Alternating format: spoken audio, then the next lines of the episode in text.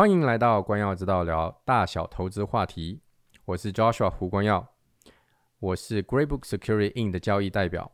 我和专家在此 Podcast 或讲座里表达的意见和陈述，纯属我们的，并不一定反映 Greybook Security In 的意见。同时，请大家免费开通关耀之道线上课堂，来索取呃完整的讲座与其他更多的讲座。丸子可以在弹幕介绍里取得。非常欢迎大家来到这一周的关耀之道每周专家系列讲座。我是 Joshua 胡关耀，高博房地产私募基金的执行董事。呃，高博房地产私募基金是一家资产管理公司。到目前为止，我们总共投出去了十五亿加币的股权到房地产开发项目里面。呃，有超过一千家的投资家庭哈，单单。今年二零二一年到目前为止，我们投出去了接近二点五亿的加币的股权，啊，做到年底可能会有三亿，超过三亿，今年大概会超过三亿了的这个呃呃开发的这个项目的投资哈。投资我们讲究要分散投资，如果观众们呃想在你们的投资组合里面加一点点开发项目的话呢，可以联络我或者是我的团队，呃。同同时呢，这光耀知道，到目前为止，我们已经邀请了非常多的专家为我们的观众分享各方面投资的话题哈。如果你们想看回放的话，可以呃加我微信，写上线上课堂，我会跟你说怎么开通呃这个呃线上课堂。今天晚上我们邀请的是啊刘岩律师哈，刘岩有这个中国加拿大双双边的这个律师资格，有非常。这个呃丰富的法律知识，同时今天呢，啊他还答应啊为我们的观众呢，呃给这个有三个三十分钟的免费咨询，这大家一定要等到最后，到这个讲座结束的时候 Q&A 之前呢，我会让他们知道，让这个观众朋友知道如何来呃拿这个呃免费咨询的名额，只有三个，所以大家要等呃这个专心一点喽。啊，那我们现在邀请刘岩律师为我们做今天的分享哈。那个刘岩律师，我就将今天晚上的讲座交给你啦。好的。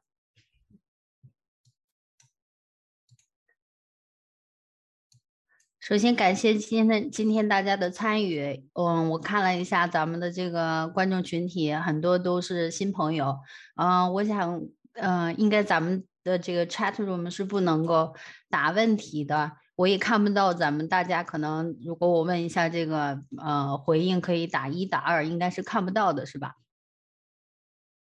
呃，看得到的，看得到，看得到是吧？如果大家有 chat 或者也有 Q&A，Q&A 留到最后，现在 OK。对，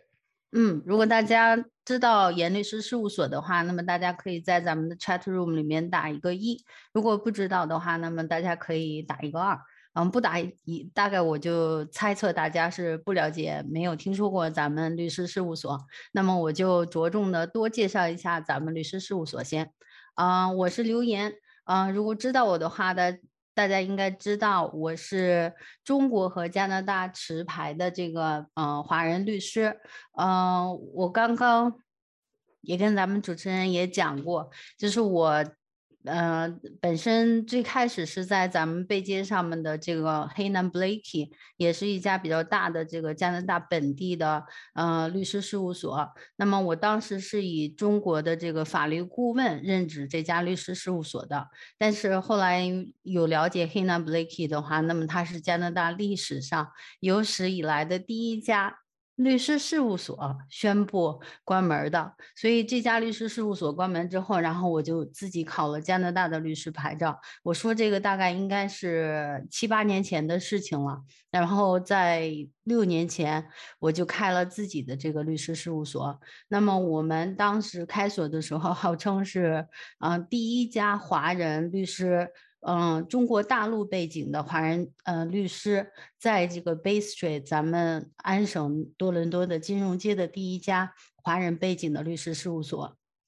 那么现在我们的办公室，因为咱们华人很多还是在多伦多集中在万锦这边，嗯，我们的这个大本营现在是在万锦市咱们美丽的渔人村。如果大家嗯知道 Kennedy 和这个 Heavy Seven 一进口的第一栋的这个蓝色的房子，就是我们律师事务所。嗯，近期呢，我们也因为还是。很多咱们这个投资地产的朋友们，呃，少不得在当趟的这个公寓里边，嗯，一展宏图。所以我们的当趟的办公室，最近我们还是乔迁到了九五倍九五 Bay Street 的这个地址。那么以后如果大家感兴趣，或者呃有相关的这些呃法律事务需要我们的话，那么大家可以呃等下主持人 share 一下我的这个名片给大家。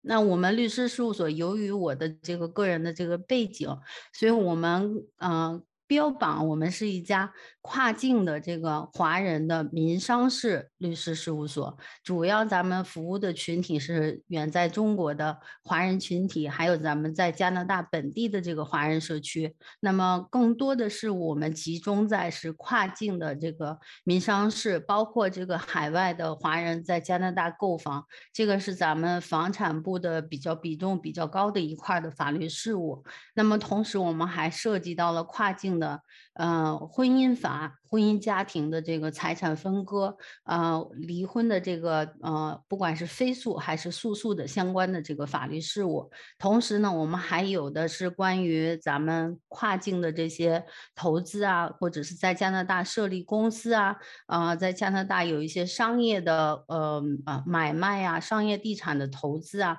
都是比较日常的这些法律事务。嗯，最近我们比较集中的一块，大家也都知道，疫情来了，很多朋友更关注的是资产传承这一块，怎么样可以跨境的将咱们华人的这个财产、家庭财产的横向的和纵向的一个传承做一个考量。那么很多朋友也关注到这个遗产继承啊，以及这个跨境的资呃呃财产的这个财富传承方面的这些法律事务。所以基本上我们律师事务所。主要的服务的群体是咱们华人朋友，当然我们律师事务所标榜我们是一个跨境的双边律师事务所，甚至于是啊多边的法律服务。主要是我的几个其他的律师同事，啊是来自于印度和啊巴基斯坦，嗯，那么我们还有这个伊朗的可以呃呃讲波斯语的这个同事，以及嗯韩呃讲韩语韩国的这个同事，以及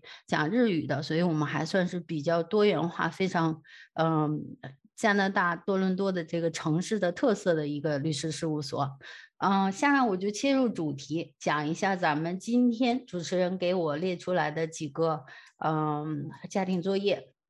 那么第一个是律师是否要审阅合同，在投资新建房的这个呃特殊的一个呃地产投资的板块上，那么律师嗯在合约签署的这个阶段，那么我们的比重，我们工作的这个主要的嗯特色在什么地方？那很多地产经纪朋友们。嗯，今天如果有来的地产经纪朋友们，也请您在这个 chat room 里面可以打一个三，这样我可以呃啊侧重一下咱们今天的主题。那么律师在审阅合同，不管是任何咱们在加拿大啊跟中国呃在买房子投资房产这一块，在中国我们是不需要律师的，在加拿大。我们不单只是需要呃律师，而且我们是需要两个律师，所以买方需要一个律师，卖方也需要一个律师。那么买卖双方都需要律师，那既然咱们要聘请律师，咱们律师给的建议当然是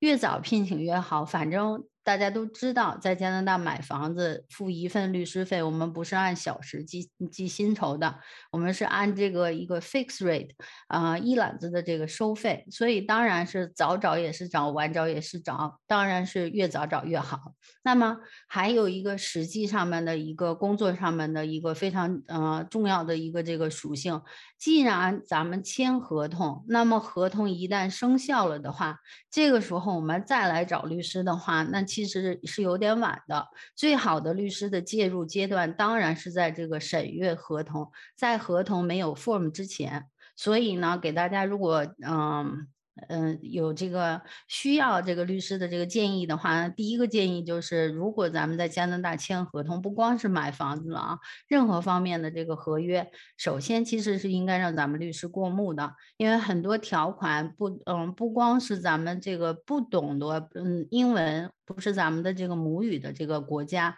呃的朋友，那么即使是在加拿大本地的朋友，如果不是以这个法律为专业背景的话，那么很多法律的，就是每一个字，我看到这个合同，单拿出来每一个词，我其实都认识，把它们放在一起，反而它这个意思不能够很轻易的把控。所以律师帮咱们审阅合同，尤其是海外买家们在加拿大购房的话，那么更是至关重要。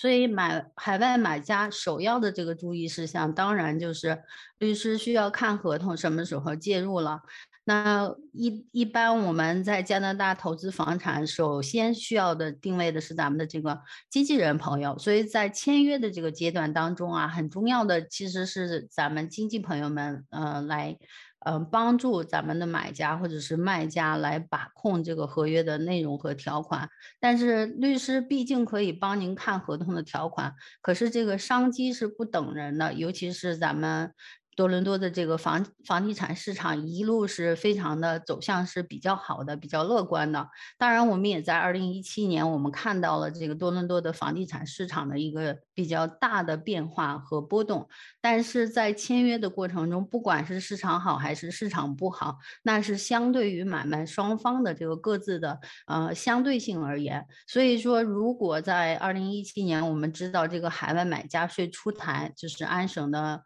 嗯。NRST 的这个海外买家税出台之前，那么这个市场是趋于过热的，所以在这个阶段的呃主导的，其实很多时候不是咱们律师在签约的过程中，那么经纪朋友可能在抢 offer 的过程中很难说，哎，这个卖家你等一等，让我。呃，的律师来看一下合同，我再来签。所以商机在这个市场主主导的这个前提下，没有办法给到我们这个买家朋友一个足够的时间和足够的这个条件，让我们能够让律师来看合同。那么也其中也就呃隐含下了很多伏笔，在市场出现变动的时候，那么这个很多买家最终我们也可能嗯都有听说过，在身边的朋友可能在二零一七年这个海外买。家税买了房子，我们听到了比较多的，就是最终这个买家可能不能够交接，或者是开发商的这个呃楼盘的这个价格出现了比较大的这个变动，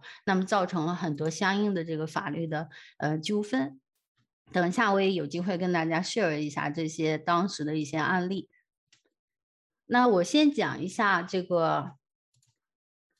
嗯，最近比较火热的，在这个楼花当趟的楼花的市场，可能是一个出让合同，就是 assignment。那么作为这个出让转让一个，嗯，开发商已经。呃，销售给这个原始买家的一个呃呃期房的这么一个合同，转让给由这个原始买家作为出让人转让给一个受让人。那这个最近比较普遍，所以我集中先把它提出来给大家。嗯，如果有关注，希望在这个期间，嗯，介入到这个投资房地产市场，不管是受让别人的楼花，还是出让自己的楼花的这个合同的哪些注意事项，我给大家集中的列。举举一下，那么如果我们是代表一个 assignee，其实我们就是一个买家律师了，我们是代表一个受让人。那么作为代表 assignee 受让人的律师，给大家给朋友们提醒一下，就是哪些需要朋友们注意的事项。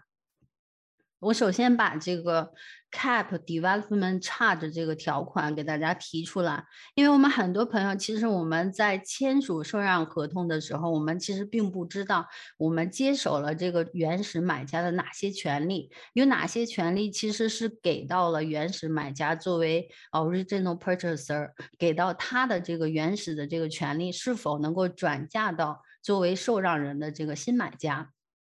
那我给大家举个例子啊，如果熟悉咱们万锦的这个华人朋友，在 Highway Seven 上面有一个楼盘，当时在开盘的时候刚好是呃若干年前，几年前，那么开发商明确的在合同里就写了，他说如果是原始买家的话，你可以享受到一个封顶 Development Charge，也就是封顶我们的这个建设工程，呃呃。有一个叫做 Levy 的这么一个 charge，那么这个条款它给到了原始买家，如果是。呃，直接跟开发签署了，跟开发商签署了这个购房合同的这个原始买家，他可以享受到一个封顶这个开发建筑工程成本的一个优惠条款。那么这个通常可能有的开发商封顶费是五千，有的最近我们看到新的楼盘封顶费可能有呃两两万五、一万二，我们可能都比较常见。那么当时的这个状况，当时的这个楼盘封顶费是五千，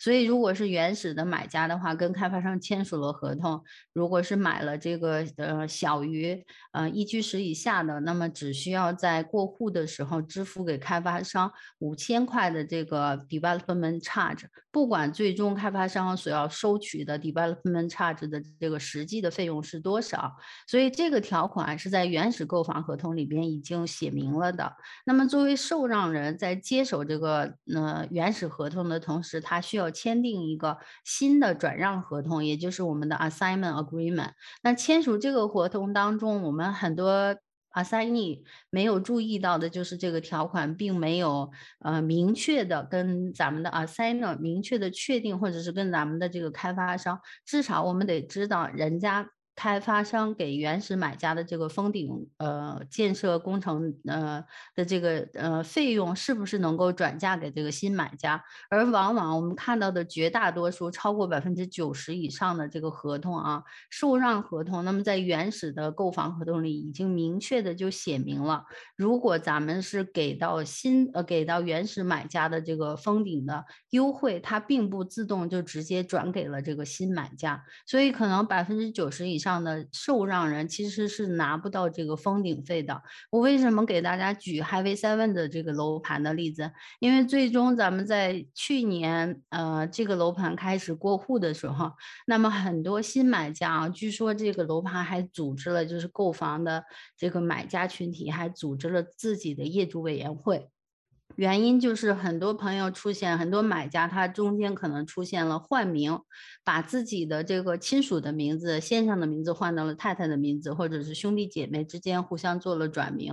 呃，由于贷款的原因或者其他的各种原因做了转名。那么另外的一个就是他可能出现了 assignment，就是转手给了新买家。那么作为受让人，支付给了这个原始的买家，也就是出让人一笔差价之后，取得了这个购。房合同，那么若干年之后办理过户的时候，突然发现咱们的这个 a cap 是并不转嫁给受让人的，所以最终这个为什么这个楼盘被提出来，就是它的这个原始的封顶费和最终交。交接的差距应该是原始的，嗯，购房人可以得到的是五千元的这个封顶费，而新的受让人实际上要支付大概是四万七，所以这个案子是咱们看到的，就是过往，嗯，过去这些年来我们看到的就是比较极端的一个案子。如果作为受让人没有通篇把这个合同把控的比较，嗯，成熟的话，那最终可能导致的就是我们为此要多支付的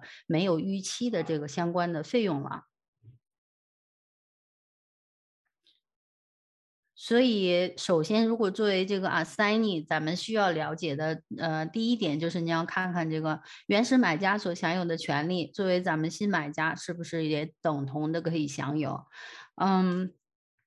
一七年以来啊，由于这个地产市场，它的确海外买家税的出台造成了很大的市场的这个变更，所以呢，很多咱们其实地产经纪朋友会有涉及到相应的这个诉讼的案件，咱们律所也代理了很多相关的这个作为买家违约的法律纠纷，跟开发商作为这个被告来进行呃法律维权的这些呃呃诉讼的案件。那么一七年海外买家税出台之后啊，涉及及到了很多这个海外买家税的问题。嗯，我今天也着重的把这个海外买家税给大家提出来，就是原始买家如果是一个海外的身份的话，嗯，二零一七年四月二十一号之前签署的购房合同，那么它是会涉及到海外买家的买家税的。那么如果是原始的买家是一个外国人身份，他把这个合同，他把这个合同出让给了一个本地身份的。新的受让人作为这个新买家，那么这个交易其实是不涉及到海外买家税的。为什么？因为在过户的时候，这个外国人的原始买家他已经出局了，他已经不再是这个合同的主体了。而新的受让人，他是一个持有加拿大本地身份的，也就是他呃，既可以是加拿大的这个护照。嗯，也可以是持有这个枫叶卡的，所以这两种身份它都不需要呃涉及到这个海外买家税的这个问题。当然，海外买家税 Ministry of Finance 的官网上面 MOF 它明确了，呃，也指明了有哪些呃哪几类人是可以豁免这个海外买家税的。呃，比如说，如果是已经取得了安省的省提名的这个被提名的，有了 reference number 的，那他其实是不需要交。这个海外买家税的同时呢，如果是已经拿到了这个难民的身份的这个情况，他也是不需要有了这个呃确认函的话，他也不需要考虑这个海外买交买家税的交付的问题。那么，如果是配偶一方是加拿大本地的护照有加拿大护照的，或者是持有 PR 卡，那么他的配偶和他一起买房子，共同联名上产权的话，那么他也不涉及到这个海外买家税的问题。所以这一类人他们都。不需要交税。那么，如果是一个原始的买家，他是一个外国人，那么他出让给了一个同样持有外国人身份的这个受让人。这个情况跟刚才就相反了。由于这个受让人他是一个海外买家的身份，所以这个受让人他就需要交海外买家税了。那么再换另外一种情形，如果是这个原始买家是一个加拿大本地人，那么出让给了一个同样持有这个外国人的，呃，出让给了一个持有呃中国身份的来自中国的这个海外华人购房朋友，那么这个海外华人身份的受让人。也是等同的，需要交这个海外买家税，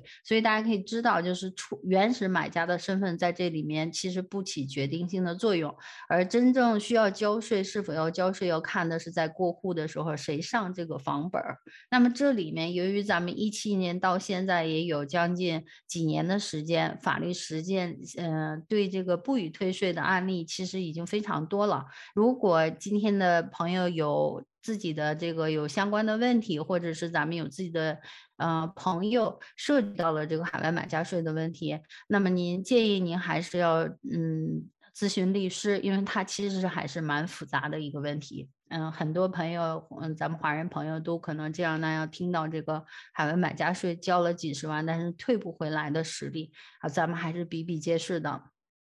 那么，海外买家在加拿大购房，尤其是在多伦多购房，都需要注意哪些事项呢？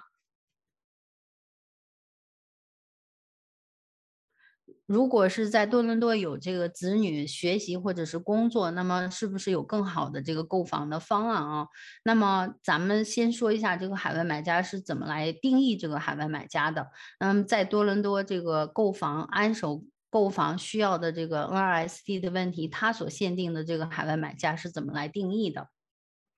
所以刚刚我提到，就是海外买家必须是，嗯，很多朋友说我在加拿大已经留学，我已经在加拿大报税啊，那我已经是加拿大税法上的税务居民。虽然我是税税务居民，但是我不符合刚才我们所说的这个持有加拿大的护照或者是持有加拿大的枫叶卡。那么也就是严格意义上按照 MOF 的这个定义，嗯，是属于需要交海外买家税的群体。所以也就衍生出来需要交税的都有哪三个群体？嗯，可以取得这个退税的群体。第一个就是以这个留学生学签的这个身份，那么如果是两年以上的这个呃加拿大的这个安省的。呃被认可的有资质的这个院校大专大学院校，在读两年之后，那么他是可以呃以学签的这个呃 category 可以把这个税申请退回的，这是两年的学签的一个类别。另外还有一个就是咱们一年的工签，如果在安省工作的话，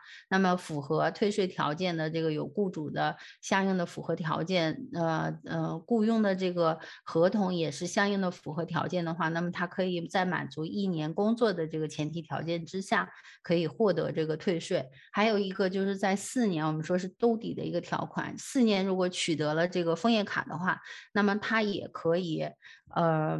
呃在四年。嗯，取得枫叶卡之后的九十天之内可以申请这个退税，所以我给大家举一些案例啊，就是海外买家税的这个注意事项。我们处理的这个海外买家税的相关的退税的这些呃法律争议，比较集中的在以下几点啊，一个就是在购房之日起六十天之内要搬入的这个硬性条件，如果是嗯夫妻双方的话，那么目前的咱们案例。不予退税的啊，疑难杂症集中在比较多的，就是这个配偶一方搬入了，那么另外一方可能由于种种原因没有，呃，尤其最近这个疫情啊，好多配偶其实在买了房子配呃一方配偶搬入了，另外一方配偶实际上根本就没有呃入境加拿大，或者是另外一方配偶由于上学在呃省外或者是其他。呃，区域离咱们这个呃新买的这个物业其实是有距离的，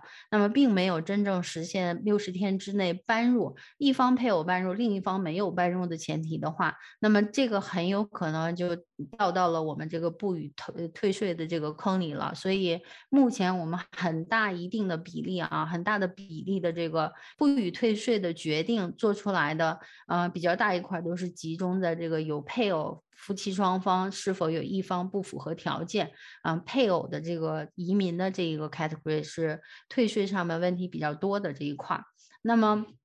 问题呃比较多是集中在这个配偶两个人的名字上产权。那么如果购房人。呃，在过户的呃之日的，就是他的婚姻的这个状态，可能最终也会导致他的这个退税是否符合条件有问题。比如说啊，如果这个购房人在过户之前。以结婚为目的，但是买房的时候他并没有取得这个结婚证。那么中国人的习俗是我们先买房后结婚，所以买房结婚的前提条件。但是我们买这个房子其实就是一个婚房，所以在。这个呃，双方家庭出资也好，他们呃小两口在加拿大实施这个购房的行为，那么嗯，购房之后再办理结婚，那这里面可能就会有一个风险啊，风险就是如果这个两个人的申请退税的嗯类别不同，嗯，或者是他们取得条件的这个嗯各自的。不在同一个时间点上，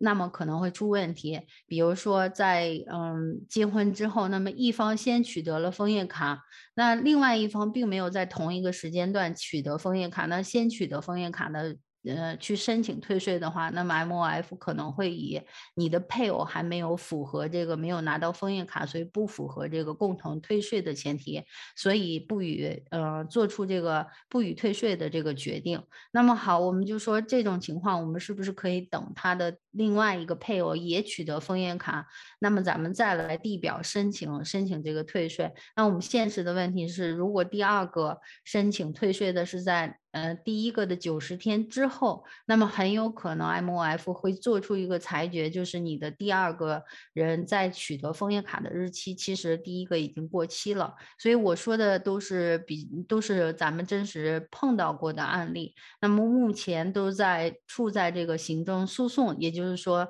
M O F 做出了不予退税的前提的这个呃呃裁决之后，然后我们在 M O F 的内部的行政机。关就他所做出来的不予退税的裁定，给予一个行政复议的申请，但是这个行政复议还是被 MOF 做出了拒绝的这个。嗯，呃，决决定的话，那么我们会对他做出的两次的不予退税的维持原决定的这个呃裁定，向法院提出行政的这个呃诉讼的申请，就 MF 是否做出的裁决是公平公正的来做一个呃法庭的判决。那么这个我们知道啊，民告官，咱们说在中国，嗯，老百姓告这个政府，那么我们也知道，咱们在加拿大是等同的这个效果，民告官难于上青天，所以我们目前还没有还在审理阶段，还没有拿到最终的到底这种情形是不是有被这个法律立法的这个公平公正性的这个裁决，所以也给大家提出来，给大家提个醒：遇到海外买家税，夫妻小两口买房子的时候，那么申请退税的时候，您还是应该先咨询一下咱们律师。那么留学生转工签的情形，刚刚我们说了两年的学签，两年的学签必须是，嗯，在过户之日起啊，我们就已经呃入学了。Enrollment 如果没有达到这个条件的话，也是有朋友啊最终被拒了这个退税。那么留学生在期间，不管是留学生转工签还是工签转成了留学生的这个状态，中间是不能够互相呃流转的。一旦您是留学生的这个身份申请，就必须是以留学生的这个两年的类别来申请退税。如果是以一年的工签的话，那么这个工签在十二个月当中也是不能够出现间断。断的情形，一旦间断了的话，那么这个工签的类别也是呃有实力作为这个不予退税的决定的这个有判例的。那么留学生在校生如果是住在了学生的宿舍，没有满足六十天搬入以自己的自住房作为自己的主要居所的话，也会出现不予退税的这个情形。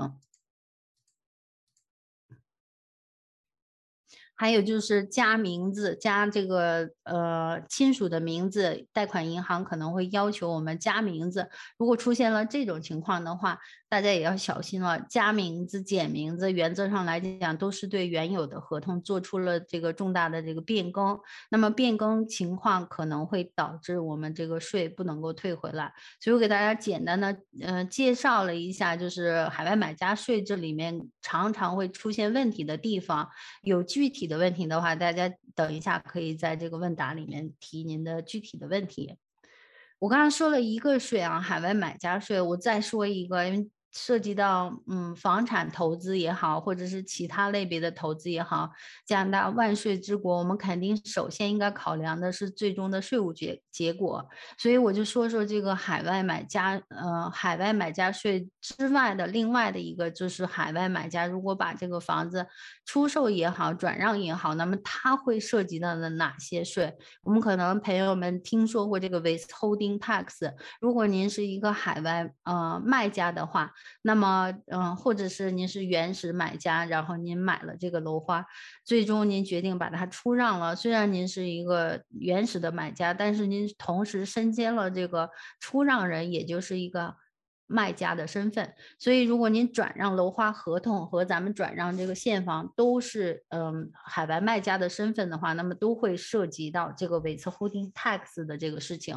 那么说到这个 withholding tax 啊，就是云里来雾里去，我也给大家做个总结。很多朋友问说，这个 withholding tax 就是在海外卖家。那么刚刚说了啊，什么样的人是这个海外买家？海外买家的这个身份，最终是不是就是海外卖家呢？这个答案是不一定的啊。所以，也如果是一个海外卖家的话，那么首先咱们确定就是谁来帮这个。卖家，不管你是出让人也好，还是二手房的这个卖家，如果是没有加拿大的这个呃护照，或者是没有加拿大的枫叶卡的话，在加拿大被加拿大的税局认定为是一个非税务居民的话，那么作为您的这个律师，嗯呃买家律师买您的这个房子的人的律师。啊，或者是代表您作为卖家的这个律师，其实两个律师之间会有一个协定，那么最终将您出售这个房子的总房款的百分之二十五要做一个 withholding，也就是滞留在咱们律师事务所。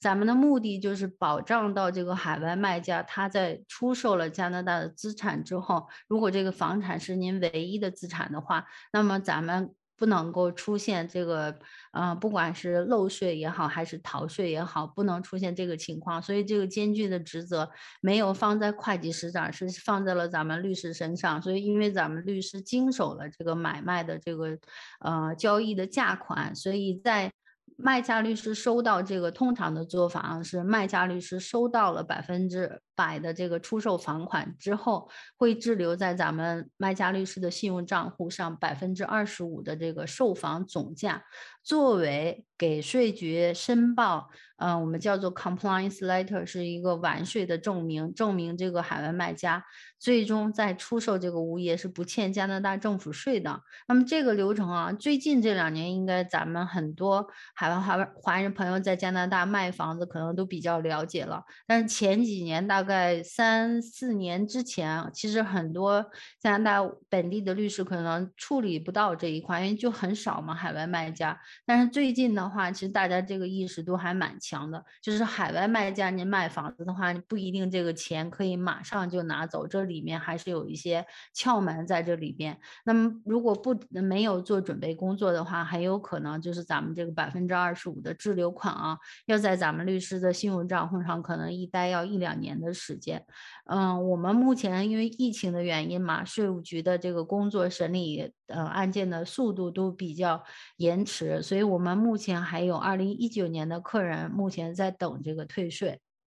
这个退税是什么周期呢？也就是卖房子，不管是出让这个楼花还是卖这个呃加拿大的物业，如果您是呃非加拿大的税务居民的话，那么。首先将这个百分之二十五的呃房款先放在呃卖家的律师账户，也有可能买家律师要求，那么我们会会放到买家律师的这个信用账户上，等候会计师来帮我们向税局首先申报这个海外卖家卖了一个房子，卖房子的总价，比如说一百万，原始的这个买房子的价格是八十万，那么这里面多了二十万的资产的增值部分，就这百嗯二十万的资产增值。部分，呃，要问税局到底需要征收多少这个资产的增值税，需要滞留在咱们的这个需要交给税局。所以在税局接到了会计师的申报之后，呃，大概三到六个月的期间吧，会给咱们呃会计师发来一封，就是我需要交呃。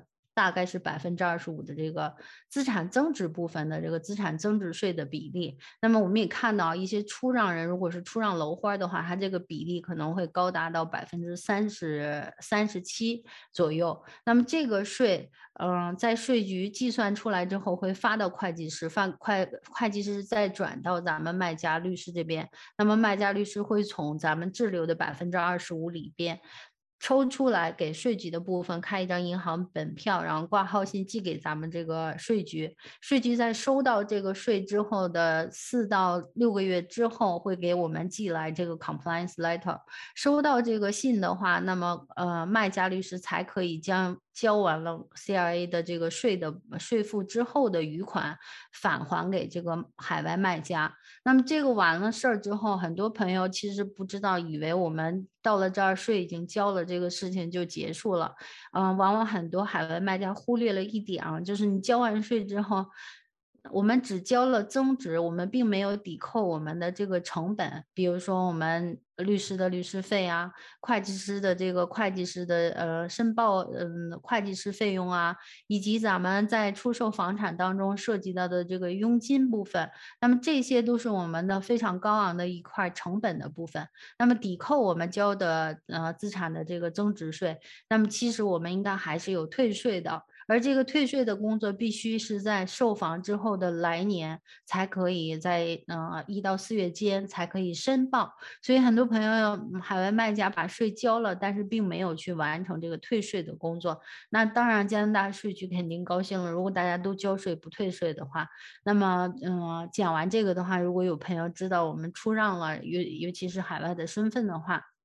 那咱们可以考虑，就是第二年的话，这个退税这个工作还是要做的。那这里说一下这个非税务居民啊，在如果是中国的护照，那么常年居住在中国，即使咱们在加拿大，很多朋友他在加在加拿大有物业，然后他申报了这个出租。嗯，这个物业的出租的每个月的如果有租金的话，还申报了租金收入。那么在年底的时候，他会申报这个房产的呃个人所得税，就这个房产的租金收益来进行税务平衡。做了这个工作，不代表我就是加拿大的税务居民啊，我仍然是一个加拿大的非税务居民。所以呢，最终卖房子的时候，仍然需要刚才我们说的 withholding tax 的这个申报过程。那如果是一个加拿大的非税务居民，嗯，必然它等同于这个。外国人就是没有加拿大身份的这个外国人的在税务上的这个待遇。那如果是一个加拿大的公民或者是枫叶卡，但是您常年居居住在中国或者是嗯加拿大以外的其他的国家工作或者学习，在加拿大申报了这个税局申报了您作为非税务居民的情况。有些新移民朋友，嗯，一方配偶停留在陪读跟小孩在加拿大居住，很多这个另外一方配偶在中。国还有工作，所以他就申报了加拿大税局的非税务居民。一旦我们做了这个工作的时候，那么在中国的这个虽然您持有枫叶卡，可是您在卖房子的时候。哈，就会按照非税务居民来做这个 withholding tax，所以我们可以对比一下海外买家的那个身份啊，它只限定了没有枫叶卡、没有这个加拿大的护照，而在呃卖房子的时候，即使您有枫叶卡或者是有护照，但是是非税务居民的话，那么同样要交这个海外卖家税了。所以我说的这个海外呃海外卖家税就是百分之二十五的 withholding tax，是要在这个出让楼。花的时候，或者是外国人在售房的时候，要向卖要向这个买家如实披露我们的税务状态的，所以应该是提早，它有一些窍门。其实最好的就是提早跟您的会计师做呃呃申报，那么可以帮您节省到这个清税完税的整个流程的这个时间。嗯，因为现在是疫情嘛，我刚才给大家举例了，就是二零一九年的很多我们还在这个过程中。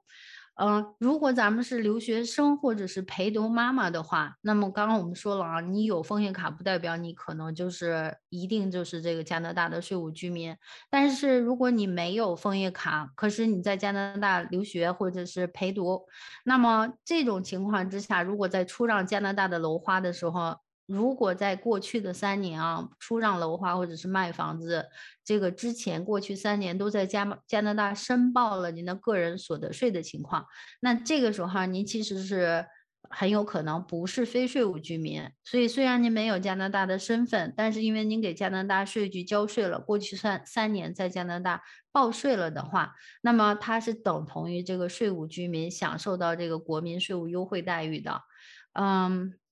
我给大家提这个事情啊，主要不是说我最后要不要留这个百分之二十五的税在咱们律师这儿等候完税，它其实是一个要不要交税的问题。如果是税务居民的话，我们都知道加拿大的本地人，咱们呃自己的自住房，那么有呃。一套自住房是可以享受到资产增值税的豁免问题的。那么，如果不是这个加拿大的身份，或者是不是加拿大的税务居民的话，那这个税务优惠是没有本地国民待遇的。也就是说，您的资产增值只要有增值，就会涉及到资产增值税的问题。我今天可能给大家讲的比较多的是关于这个税务的，因为的确啊，作为这个海外买家。出现问题的比较多的就是呃这几个税，那么还有一个问题就是这个 HST，嗯，我希望大家就。讲到税就是比较的烧脑的一个事情，可能嗯，如果大家没跟住的话，私下里面还是可以加我的微信，随时来问我这个相关的这个嗯海外卖家税的问题。虽然我不是会计师啊，当然咨询会计师最直观，但是因为咱们的确是卖家，呃买家卖家都会涉及到相关的这个买房子的相关的税务，所以嗯，的确这几个点都是常常在我们的工作中看到的，就是被大家。忽略的这些呃几个部分。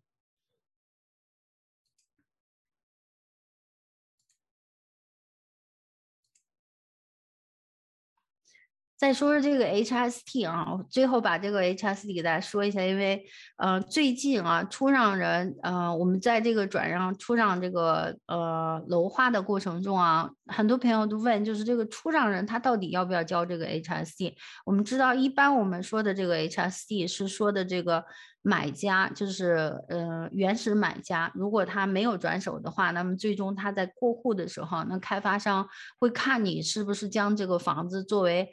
自住还是出租或者是投资的目的？如果是自住的话，那么我们会有一个两万四的销售税 HSD 的 rebate 的问题。自住的话，直接从购房款，直接咱们的这个原始购房合同里面就没有计算这两万四，就是。开发商的合同拟定，你买这个楼盘是用于自己的使用、自自住的用途的，所以这个两万四就没加上去。但是，一旦咱们在披露过户的时候，开发商有一个表格税表，他会问你这个房子是用来自住还是出租。一旦我们填了这个房子是有租客用于出租的话，那么这两万四是要补给税，呃，补给这个开发商，由开发商向税局做这个代缴代退的这么个工作。那么，如果出让上了这个楼花的话，那也就是受让人他会涉及到是否要交这个两万四，即使是受让人他用来自住的话，他。一样涉及到，因为是一个受让人，所以开发商不能代缴代退了，所以受让人仍然需要将这个两万四先交给我说，这个两万四是基于咱们这个四十五万的购房以上的这个购房合同，那么联邦的退税就没有了。如果是四十五万以下的这个购房合同、购房价格的话，联邦还有一部分退税。但是我们最近的楼盘，如果近两年买的，想买四十五万以下的当趟的这个新楼花，估计机会就。嗯，几乎就没有了，所以我就统称两万四的这个销售税的话，那么如果取得安省的这个两万四的退税的话，呃，受让人的话。不管您是自住还是出租，都需要做一个会计师帮您去，呃，开发商代缴上去，然后开，呃，咱们的会计师帮我们向税局来把这个税申请退回。所以作为受让人，咱们也就是在现金的这个资金压力上面，在交付的时候，我们还得多加上一个两万四，作为我们交付的这个资金来准备出来。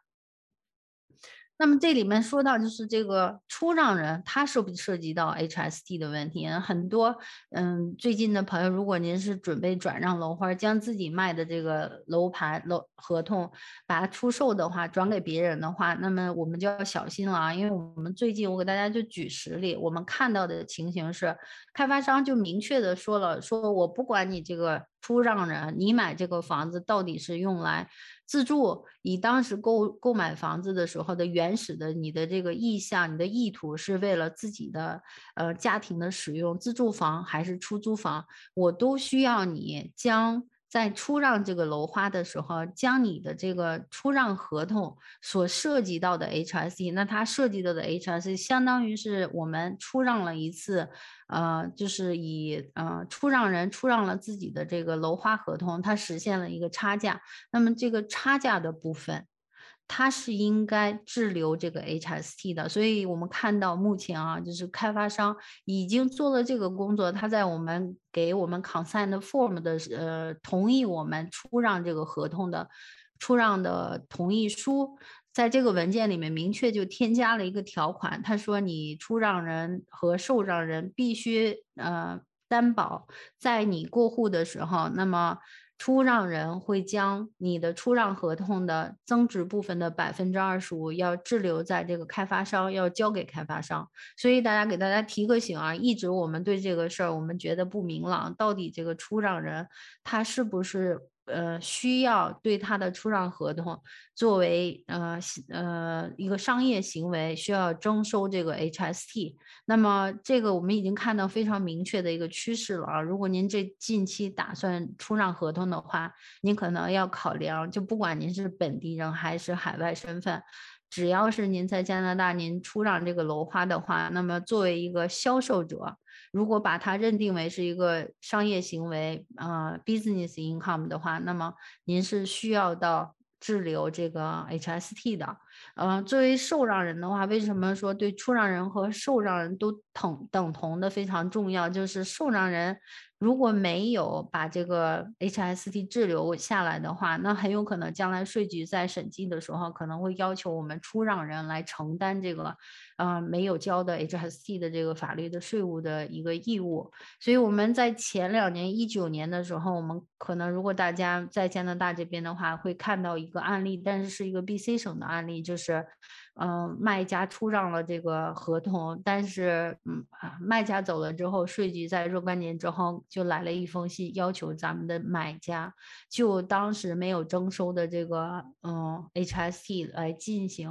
呃补税的这么一个工作，所以作为受让人，他是有相应的这个税务的这个风险在里边的。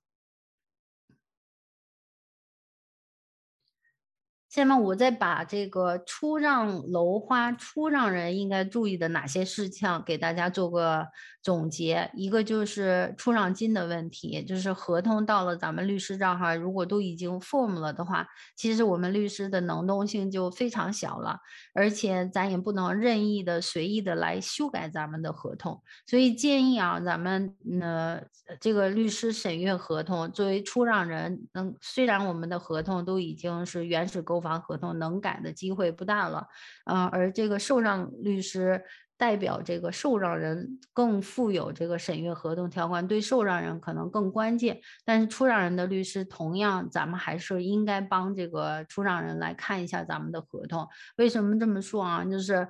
有的时候我们知道这个，呃，受让人可能或者是受让人的律师可能忽略了某些，比如说刚才第一开篇的时候给大家讲到的这个 cap 的这个权利和义务的关系。但是作为咱们出让的律师，我们还是希望。咱们不管是出让人也好，还是出让人的经济也好，需要提醒一下这个受让人和咱们受让人的这个经济，告诉他们就是哪一些合同的条款可能会对这个受让人是需要你提起注意的，避免将来以后那合同 form 了之后，那么产生不必要的这个误解，或者是相应嗯那法律的这个最终达到法律的一个不可调和的一个纠纷。对我们出让人，其实要解决一个法律纠纷，即使我在加拿大是占理的，但是如果打官司的话，它是一个两败俱伤的事情，所以能够避免的争议争端的话，其实还是双方的一个义务。那我这个出让金到底是什么时候应该拿回来？我们作为出让人，我们希望转让这个合同。如果我们想最后过户的时候再把这个房子卖出去，当然我们可能省了这个土地转让税。但是，一般的绝大多数的出让合同都是希望出让这个楼花赚取快速的赚取这个差价。在交付之前没有产生土地转让税之前，就把这个楼花合同就转让出去了。那么我们肯定是希望更早的能把钱回款回回来。那如果我要是出让了这个合同，可是我没有达到立即或者是马上就收回收到我的这个出让款的话，变成我嗯无限的延长到最终都已经快过户了才收到我的出让金的话，那么我们也知道啊，每一天时间就是金钱。越晚出让，可能按照现在的市场，可能这个房价的走向会更高。那么也就意味着，我晚一点出售的话，可能我赚取的这个差价会更高。所以这个收钱什么时候能把钱收回来，其实对我们出让人是咱们首要的、比较关注的一点。那通行的做法，我们在合同里面会写，就是拿到了 consent form，也就是开发商签署的同意你这个出让人和受让人出让转让这个楼花的这个同意书，那么他开发商要同意，咱们才可以把这个事儿办了。所以。在合同的普遍的这个约定上面来讲，它会约定在拿到 consent form 之后的，呃，五天或者是三天，有的可能约定的长一点，七天，这个是比较正常的一个时间范围。那么就应该结账，呃，返还这个出让款给出让人的律师了。但是啊，我们现实当中看到的就是我们这个条款没有 draft 的比较到位，也就导致了我们留了一个开口。导致我们最后就是康三康三的 form 已经拿到了，可是我们这个出让金，我们出让人迟迟拿不到款，所以在这里提醒大家，就是约定这几个时效非常重要。还有我们现实当中可能碰到的案例就是这个，嗯，consent form 已经发给我们了，所以不管是出让人先签字，还是受让人先签字，或者是双方同时签字，总是应该有个时限，需要我们在几天之内把这个。签字的工作完成。如果我们在这个上面留了开了口子的话，我们没有写明就是拿到 consent form 几天之内要签好的话，那么现实当中可能受让人是付款一方，那反正也没有约定我必须得是在哪一天签，那我就拖到越晚越好嘛。所以买卖双方权利义务是对等的。如果我这一方拖着的话，那么另外一方又回到刚刚那个问题，作为出让人不能够及时回款的问题。所以这两个时间是咱们在看合同的时候看到的比较多的，就是没有约定清楚，导致最终受出让人不能够及时回款的问题。还有就是说到这个出让的这个费用。出让费用在原始合同里面都明确的约定了，一般是由出让人来支付给开发商的，呃，很少是免费的。可能，呃，最近的市，开发商市场可能不是特别活跃的时候，他可能会说，呃，我免费的给你做这个出让。但是说的是免费，只是说开发商免费，人家并没有说在你出让这个合同的时候。开发商的律师是免费的，所以开发商的律师通常会有个几百块钱，嗯，他的这个律师的服务费，嗯，并不是免除的。那么这个出让费用就是交给开发商律师的出让费用也好，或者是合同中约定交给了呃开发商律师的这些收费，在出让的这个费用，通常需要约定好到底是由出让人来支付还是受让人来支付，嗯。没有一个固定的啊，比较常见的可能是出让人，他是完全的是一个呃权利的对衡，呃对抗。那如果说这个出让人，嗯，受让人坚决就是购买欲望非常的强，嗯，超过了这个出让人的出让的这个呃诉求的话，那么他很有可能他作为受让人会支付这个出让费用。所以这完全取决于合同双方的意志的最终的这个表达。刚我也说了这个 cap 的问题，封顶的开发建筑工程成本，呃，如果不给这个受让人的话，最好我们出让人或者出让人的律师需要给这个受让人打个招呼。为什么就出现我刚才那五千变成四万七的情形？那么受让人如果呃有个心理准备的话，至少咱们买房子买的是一个。未来的幸福的至少是一个呃家，所以我们并不希望在买卖双方购房的这个过程中会出现非常大的一个 big surprise，或者是一方 take advantage，嗯，另外一方，毕竟当然我们说这是商业行为，商业行为是比较无情的，但是绝大多数我们华人朋友买房，尤其是新移民，嗯，很多朋友其实绝大多数可能买了还是作为咱们。自住的这个用途，所以我们还是希望在这个买卖双方签合同的过程中，呃，善意的提醒，往往其实最终是帮助我们节约不必要的这个法律纠纷，它是一个双赢的结果。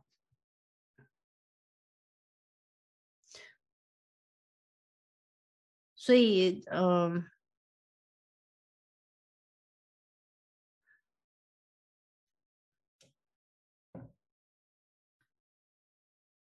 代表这个 assigner 的话，那么我们一般我们需要帮助大家来审阅，就是咱们原始的这个购房合同，以及就是咱们的呃。出让的这个，嗯，我们说出让合同，两个合同都要给到这个律师，以及就是我们原始买家他在过往从开发商收取的所有的这个信件，其实都是应该有一个转付的义务，不能够说嗯少了缺失了哪些文件，尤其是有一个叫做，呃，它这个里面是开发商的一个 compliance letter，它告诉了这个买家。你一共已经支付了多少的这个首付款，也就是你的呃当配分了几期，那么。截止到目前，在出让阶段之前，你付给了开发商多少的这个呃首付款？这个文件对于受让人非常重要，因为将来他需要申请贷款，如果没有这个文件，很多银行可能就不能办理这个贷款。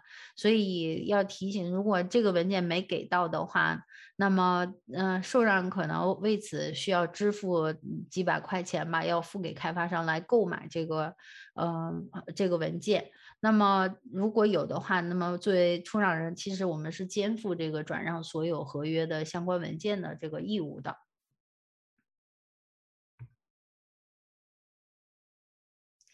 所以我把这个出让人和受让人在签署合同当中可能需要注意的这个事项给大家做了一个总结，以及相关的在嗯海外买家涉及到嗯房产买卖当中可能会涉及到这个三个比较大的主要的这个税务。嗯，税务义务给大家做了一个总结，然后下面的时间，等下我们就留给大家做一些具体的这个问题的解答。如果您有相关的问题，现在可以在这个 chat room 里面打一下您的问题，等下我们留在一起来做呃问题的解答。请免费开通关耀之道线上课堂来听以下 Q&A 的部分，谢谢。